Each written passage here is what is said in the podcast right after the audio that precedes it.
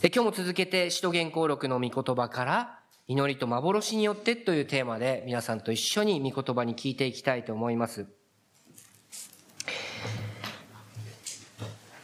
数年前のある日曜日の朝の出来事です。ある朝目を覚ましたのですけれども、もう礼拝時間ギリギリです。もう私は礼拝に遅刻するかもしれないという緊迫の状況だったわけです。で、しかも、それだけではないんですね。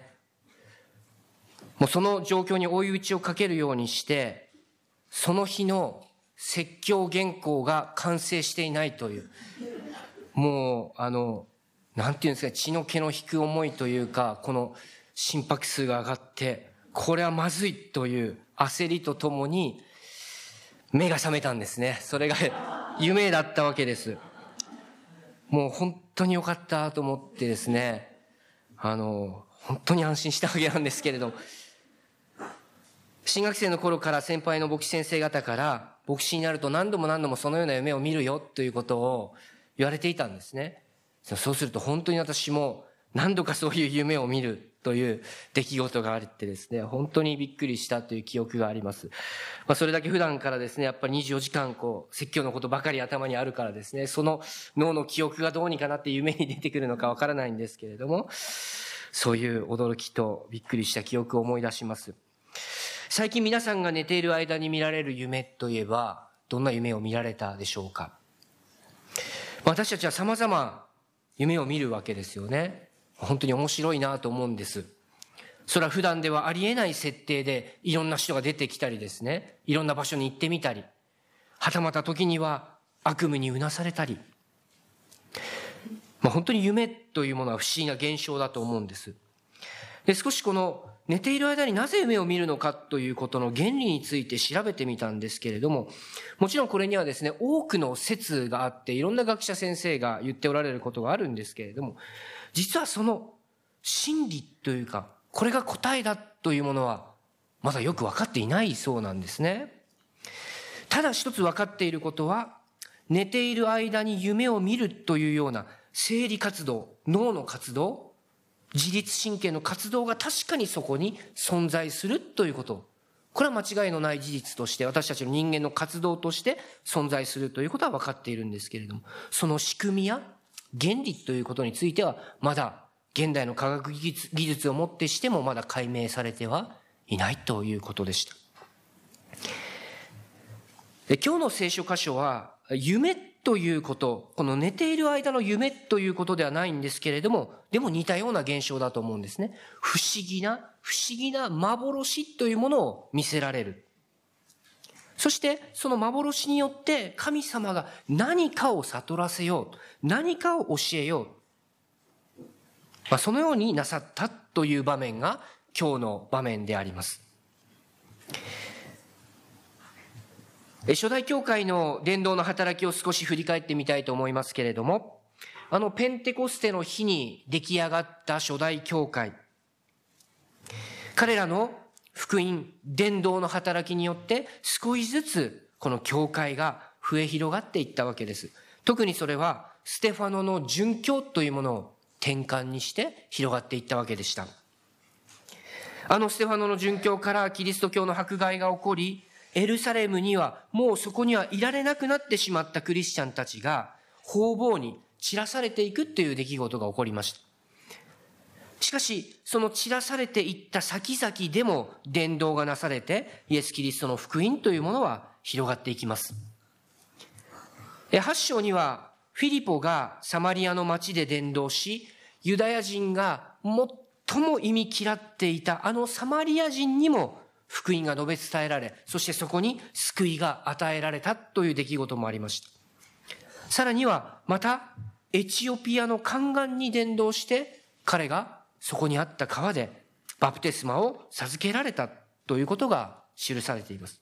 まあ、これがいわゆる初めての違法人のバプテスマと言えると思いますが、そして続く9章には、後に違法人のための大伝道者となるサウロの改心、まあ、この出来事が記されているわけですね。ですからこのようにして着実にイエス・キリストの福音が全世界へと、そして違法人へと伝えられる、その準備が整っていったわけです。まあ、しかしですね、その前に、どうしても乗り越えなければならない問題があった。解決されなければならない大きな大きな問題があったわけです。それが、本当に違法人は救われるのかということですね。もう少し詳しく言うと、違法人がユダヤ人にならなくても救われるのかという問題です。つまりは違法人がですよ、ユダヤ人の立法を守って、割礼を受けて、そして旧約聖書の立法を1から10まで守った上で、やっとそれで救いが訪れるのかどうか。違法人も本当に神の救いの中に入るのかどうか。これはユダヤ人にとっては、本当に大きな問題だったわけです。ですから今日の聖書箇所は初代教会の歴史の中で決定的な争点となる問題について取り扱っているんですね。つまりその問題の核心部分というと、福音というものはユダヤ人同様に違法人のためでもあるということを認めるのかどうかということです。まあ、当時ユダヤ人がこの違法人と大きく隔てていた、超え難い壁を持っていた。まあ、このことをですね、今現代の感覚を持つ私たち日本人が理解するのは、大変難しいものがあると思うんですね。まあ、正当的なユダヤ人は誰も違法人の家には行くことはしませんでしたし、ましてや一緒のテーブルに着く、一緒に食卓を囲むなんてことはもうありえないことだったわけです。ですから、違法人の救いということ、これは今の私たちの感覚からすると、本当にそれはもう明らかになことかもしれませんけれども、しかしこの問題、当時の2000年前の初代教会の、まさにイエスの弟子たちにとっては大問題だったわけです。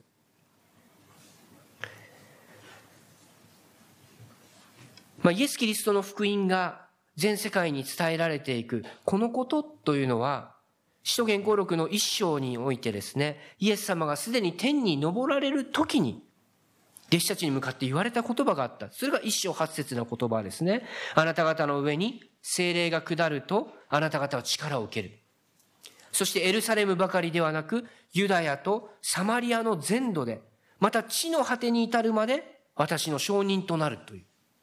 まあ、こういうふうに言われたわけですから、弟子たちとすればですよ、福音がここからエルサレムばかりではないと。ここから世界に広がっていくんだと。そしてそのために自分たちが建てられて用いられていくんだ。まあこのことに関してはですね、十分に彼らは分かっていたと思うんですね。しかしそのことが積極的に違法人に向かって自分たち自らが福音を伝えていくということとは一つとはならなかった。だからわざわざ神様はこのサウロという人を違法人伝道のために召し出したのかもしれませんけれども、なぜそうすんなりと彼ら違法人に伝えることはできなかったのか。それはやっぱり彼らの歴史というものから学ばなければならないと思うんですね。なぜなら弟子たちは皆生まれながらのユダヤ人であり、ユダヤ教徒であったわけです。ですから彼らにとって神の民といえば、まさに自分たちなんですね。ユダヤ人のことです。自分たちが神に選ばれた民なんだと。違法人は汚れたものなんだと。だから自分たち以外の民族は決して救われることはないんだという。そういう思いが当然として彼らにあった。ですから、汚れた違法人とは食事をしたり、親しく交わるなどとはもう考えられないことです。ですからそれはもうユダヤ人として生きてきたものなら、もう赤ちゃんの頃から骨の髄まで染み込んでいる肌感覚のようなものだったわけですね。ですからこれは理屈じゃないんです。言ってみればですね、もう汚らわしいという、そういう感覚だったんだと思います。もちろんこの言葉汚らわしいというこの言葉、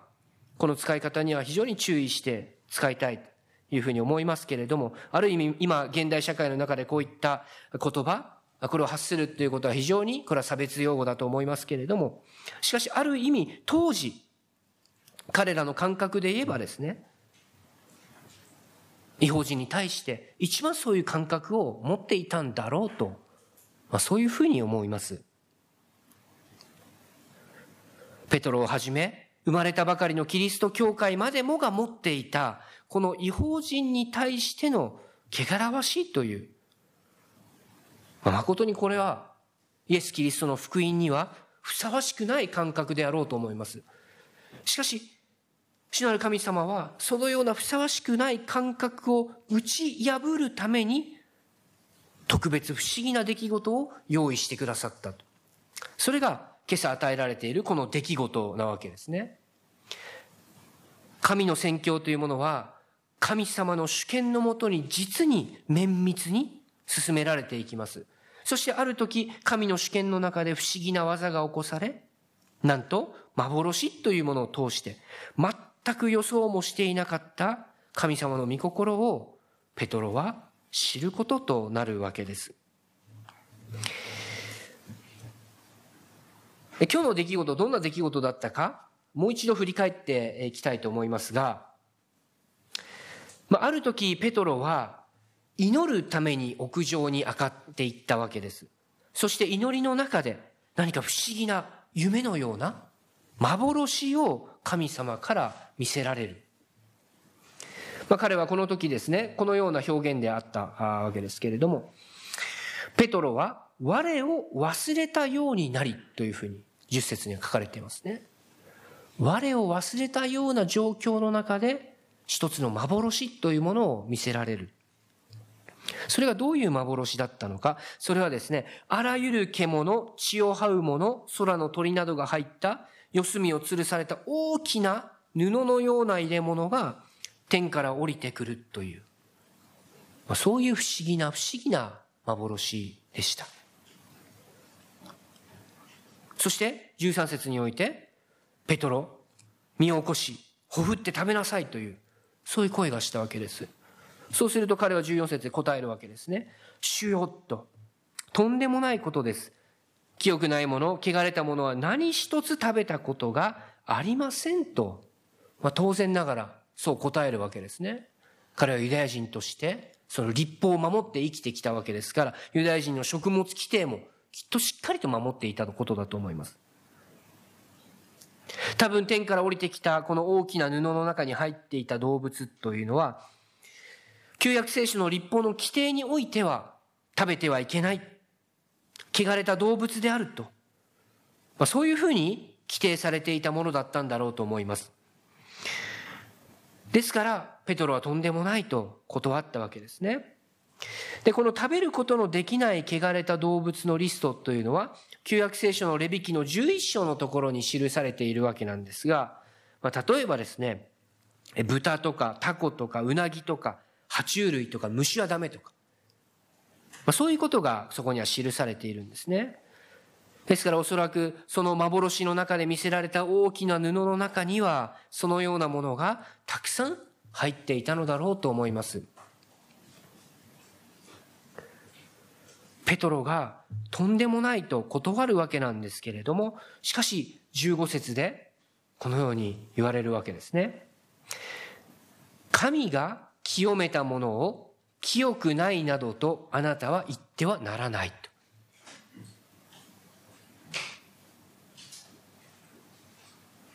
旧約聖書の規定によれば、それはダメだと記されている。しかし、今、主は、それは清いんだと。神が清めたものなんだから、清くないと言ってはならないという。そういう声がするわけですね。しかも、これは偶然なのか、何だったのかわからないような、そういったことではありませんでした。なぜならば、そのようなやりとりが3度も続けてあったっていうんです。3度っていうのは聖書の数において完全数と言われるんですね。ですからこれは、ああ、なんか夢だったんだろうかと言って、否定することのできない確かなこととして示されたということなんですね。しかしペトロはこの幻の意味をすぐにはわからなかった。そしてこの幻についてずっと考え込んでいると、ある人物たちとの出会いへと今度は促されていくということになるんですね。それが違法人の百人隊長コルネリウスという人の使いでありました。実はこの時、10章の前半1節から8節までの箇所にですけれども、この時コルネリウスも不思議な幻を見せられていたんですね。そして、天の見つかりからペトロを招くようにというふうに彼は告げられていた。ですからこの時は、ペトロ一人だけではなくて、コルネリウスにも、二人の者に対して神が同時に働かれて、一つのことを教えようとされたということがわかります。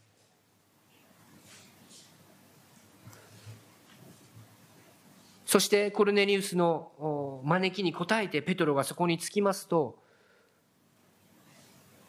コルネリウスは彼の足元にひれ伏して拝むわけです。彼にしてみれば、神様が自分のために使わせてくれた尊い人でした。ですから彼としてみれば当然の迎え方であったと思います。しかしこの時ペトロはこう言うんですね。26節です。お立ちください。私もただの人間です。という。まあ、これは単に自分は拝まれるようなものではない、拝まれるべきものではないというような、ただの謙遜から出た言葉ではないと思うんですね。そうではない。もっともっと重大なことを意味していると思うんです。コルネリウスは違法人なんですね。今までのペトロであれば、汚れたものだと思っていた人です。で、その違法人の家に招かれて彼は今そこに行っている。ユダヤ人は普通そんなことはしません。招きに応えてその家に行くっていうこと。そしてそれだけではない。その違法人であるあなたと私は同じ人間なんですという。そうペテロが言った。これは本当に驚くべき言葉だと思うんですね。ここにまさにですね、イエス・キリストの十字架によって新しくされた一人の人間の新しい感性がここに見ることはできると思います。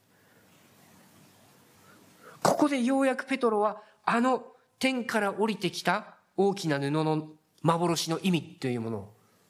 ここで彼は悟ったわけなんですね。神が清めたものを記憶ないなどとあなたは言ってはならない。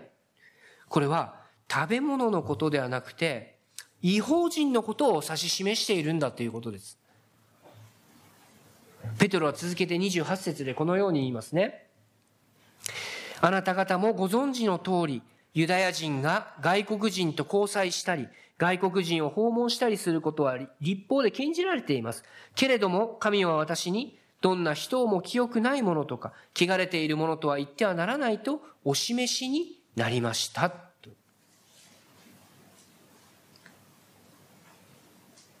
ペトロは今まで、ユダヤ人は清いと。違法人は汚れていると。まあ、そういうふうに思って、そう感じ、そう信じて生きてきたわけです。しかし、違法人もユダヤ人も皆イエス・キリストの十字架によって一切の罪を許された同じ人間であるということを彼はここで悟ったんですね。ペトロは違法人への伝道というものが違法人もまた救われるということがまさにそれこそが神様の御心であるということを、ここではっきりと悟らされたわけです。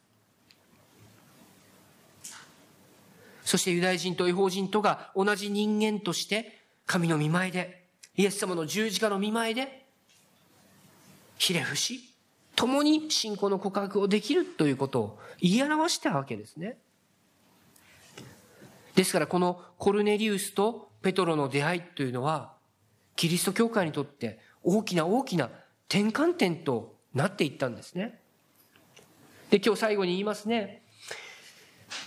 よくおいでくださいました。今私たちは皆主があなたにお命じになったことを残らず聞こうとして神の前にいるのですという。今違法人はまさにその神の御言葉を求めている。そしてこの出来事によってキリストの教会は違法人伝道へと一歩を踏み出していくことになっていくんです。で、この後どうなったか、詳しくはまた来週この続きの箇所から共に学びたいと思うんですけれども。で、今日のこの重要なところはですね、この出会いが何によって導かれたのかということです。この出会い、この出来事というのは、幻に導かれての出来事だったわけですよね。幻に導かれる。それは、ある意味で神に導かれるということでも言い換えることができます。ペトロは、コルネリウスと出会いたいと別に思っていたわけではないです。彼が違法人と交わりたい、違法人に伝道したいなんて、おそらくこれっぽっちも思ってなかったでしょうね。ですからまさに神の導きによって出会わされた二人であります。まさに教会の歩み、教会の伝道の技というのは、そういうことではないかなと思うんですね。何か自分で計画して、目論んでやるというのとは少し違うんではないかと。もちろんこれは、教会のこの技として、行事としての計画はもちろん必要だと思うんですね。しかし実際に伝道するということにはですね、その前には幻がなければならないんではないか。で、その幻っていうのは、あ、こうなったらいいな、こうしたいなという自分の夢、自分の願望ではない。神が与えてくださる幻というものですね。それをビジョンというふうに説明すると分かりやすいでしょうか。神が与えてくださるビジョン。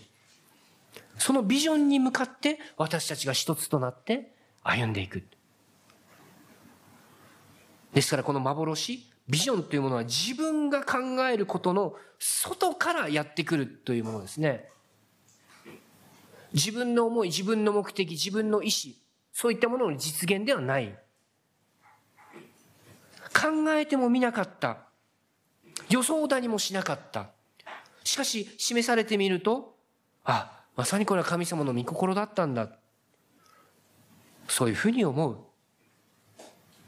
そのようにして私たちは幻、ビジョンというものに押し出されて一歩を踏み出していくんではないでしょうか。ペトロの幻、そしてコルネリウスの幻。これは一致することにおいて神の幻との確証が与えられた。ですから彼らにとってみたら、この幻には客観的な印というものとなったわけなんですね。ただ、一つ私たちは注意しなければならないことがあると思うんですね。ではですね、このような今日の出来事のような幻というものが、いつでも誰にでも、そして現代の私たちにも与えられるのかどうかということですね。今日先ほど最初皆さんどんな夢を見せ、見られましたか？と聞きましたけれども、毎回毎回イエス様が夢に出てきてですね、ああしろこうしろって教えてくれるんでしょうかね？今、私たちは使徒原稿録に始まったこの教会の時代に生きていますね。ですから、古い旧約の立法に縛られる時代ではありません。もはや私たちは新しいイエス様の契約、新約の時代、キリストの立法のもとに生きているわけです。では私たちは何をもってその神様を知ることができるんでしょうか？毎回毎回今日の出来事のように不思議な幻を見せてくださるのか？夢で神様現れてくださるのか？確かにそうですよね。幻で見せてくだされば非常にわかりやすいというふうに思うかもしれない。しかし、今の時代にはそのような方法ではないんですね。では何によって神の御心と教えを私たちは知ることができるのか？それは聖書の御言葉を通してです。キリストが語られた言葉に従って私たちクリスチャンは歩んでいくわけですけれども、神が直接啓示を与えられて、幻を見せられて導かれるんではないんですね。毎日の私たちに必要な啓示と教えっていうのは、この聖書66巻の中にも全てが記されているからであります。そうなんですね。聖書が今すでに完成している時代に私たちは生かされているから。ですから私たちは聖書を通して、この今日のような不思議な印や体験をする人々のことをもちろん知っているわけなんですけれども、しかしそれはある特定の時代の特定の人々だけに与えられたものなんです。まさに聖書が完成する以前の時代ですね。ですから聖書がまだ完成していない時代に限ってそういったことがなされたわけなんですけれども、従いまして今、聖書がすでに完成している現在においては、御言葉の確証のために繰り返し繰り返し何か聖書以外の別な印が与えられるという必要はもうないんですね。ですからこのところ非常に私たちは注意深くいかなければいけないんですけれども、私たちは何かそういった不思議な神秘的な現象、そういった幻、印を求めるということは、これは神の御心ではないんですね。ですから私たちが今生かされている時代がどんな時代なのかというのをよく理解しなければなりません。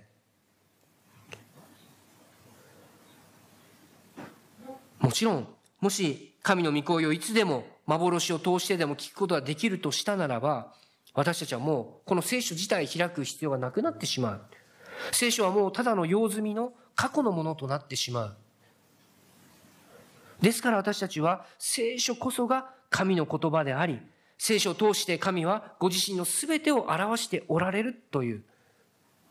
この聖書信仰の土台にしっかりと立っていかなければならないわけです。そのことを私たちは今一度強く信じていきたいんです。なぜか、聖書以外のものを用いることによって、過去から現在まで様々な異端カルトというものが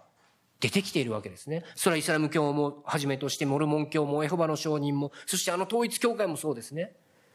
聖書が完成されていることを認めずに、聖書ともう一つ別の啓示というものを作り上げていった。だからこそ彼らは異端なんですね。なぜ聖書を認めないんでしょうかこれは理由は簡単なんですね。聖書だけでは不十分だと。聖書だけでは自分たちにとっての都合の良い教えができないから。だから聖書だけでは満足できない。つまりイエス・キリストの十字架の福音だけでは満足できないんです。そこにサタンの落とし穴があるんですね。ですから私たちは完全な聖書主義という立場から逸脱するときに大変大きなサタンの落とし穴がある。実はこれは既存の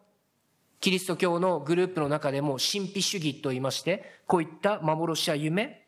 あらゆるその精霊体験を重視するようなグループがあるんですけれども、非常にこれは危険ですね。そういったところから様々な異端グループがいくつもいくつも出ていっています。ですから私たちはいつも聖書の御言葉を通して検証していかなければならない。だから私たちはいつも共に聖書を読むこと、共に聖書から聞くこと、共に聖書を学び合うことをいつも大切にしている。それが私たちバプテストですよね。教会学校や祈祷会や礼拝の中でいつも共に聖書を学び合っています。これが大切なんですね。ですから私たちは今日、ペトロとコルネリウス、この二人に同時に働かれた神様の不思議な見業を見ましたけれども、これは神が祈りの中で幻を見せられるという特別な方法でした。これによって彼ら二人は神の方法でそれを悟り変えられていった。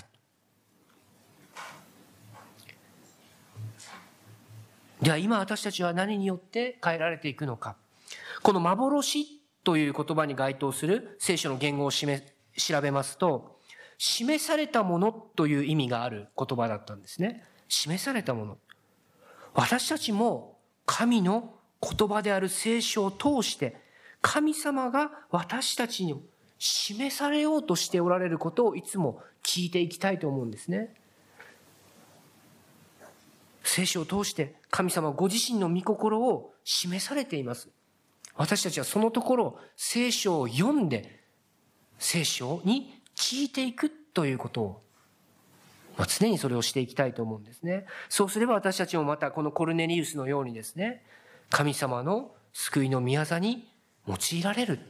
そのような器として一人一人が用いられると思います。ですから私たちはいつも聖書の御言葉の土台に立って歩むことを諦めることなく続けていきたいと思います。お祈りをいたしましょう。主なる神様、感謝いたします。今日もあなたが私たちを礼拝に呼び集めてくださり、こうしてあなたの御言葉に聞くことが許されている幸いを心から感謝をいたします。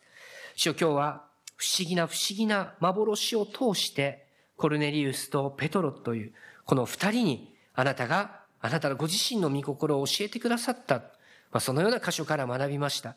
主をどうぞ私たちにも、あなたの完成された神の言葉である、この聖書を通して、私たちにもあなたが教えたいと思うこと、あなたが示したいと思うことを、どうぞ私たちにも教え続けてください。私たちが心を開いて、霊の目と霊の耳を開いて、あなたの御言葉からあなたの御心をしたい求め続けていくことができますようにお導きください。私たちのこれからの教会の歩みの上にあなたの大いなる祝福を与えてくださいますように。感謝して救い主、イエス・キリストの皆によってお祈りいたします。アーメン。